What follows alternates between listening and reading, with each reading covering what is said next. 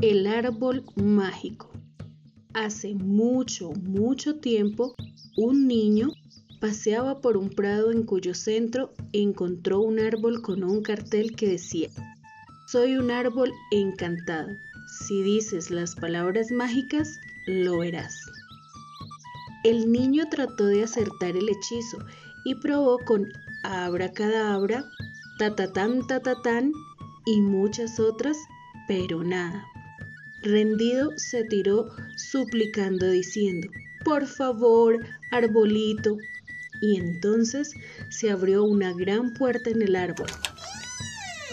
Todo estaba oscuro, menos un cartel que decía, sigue haciendo magia.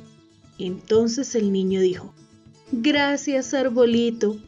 Y se encendió dentro del árbol una luz que alumbraba un camino hacia una gran montaña de juguetes y chocolates.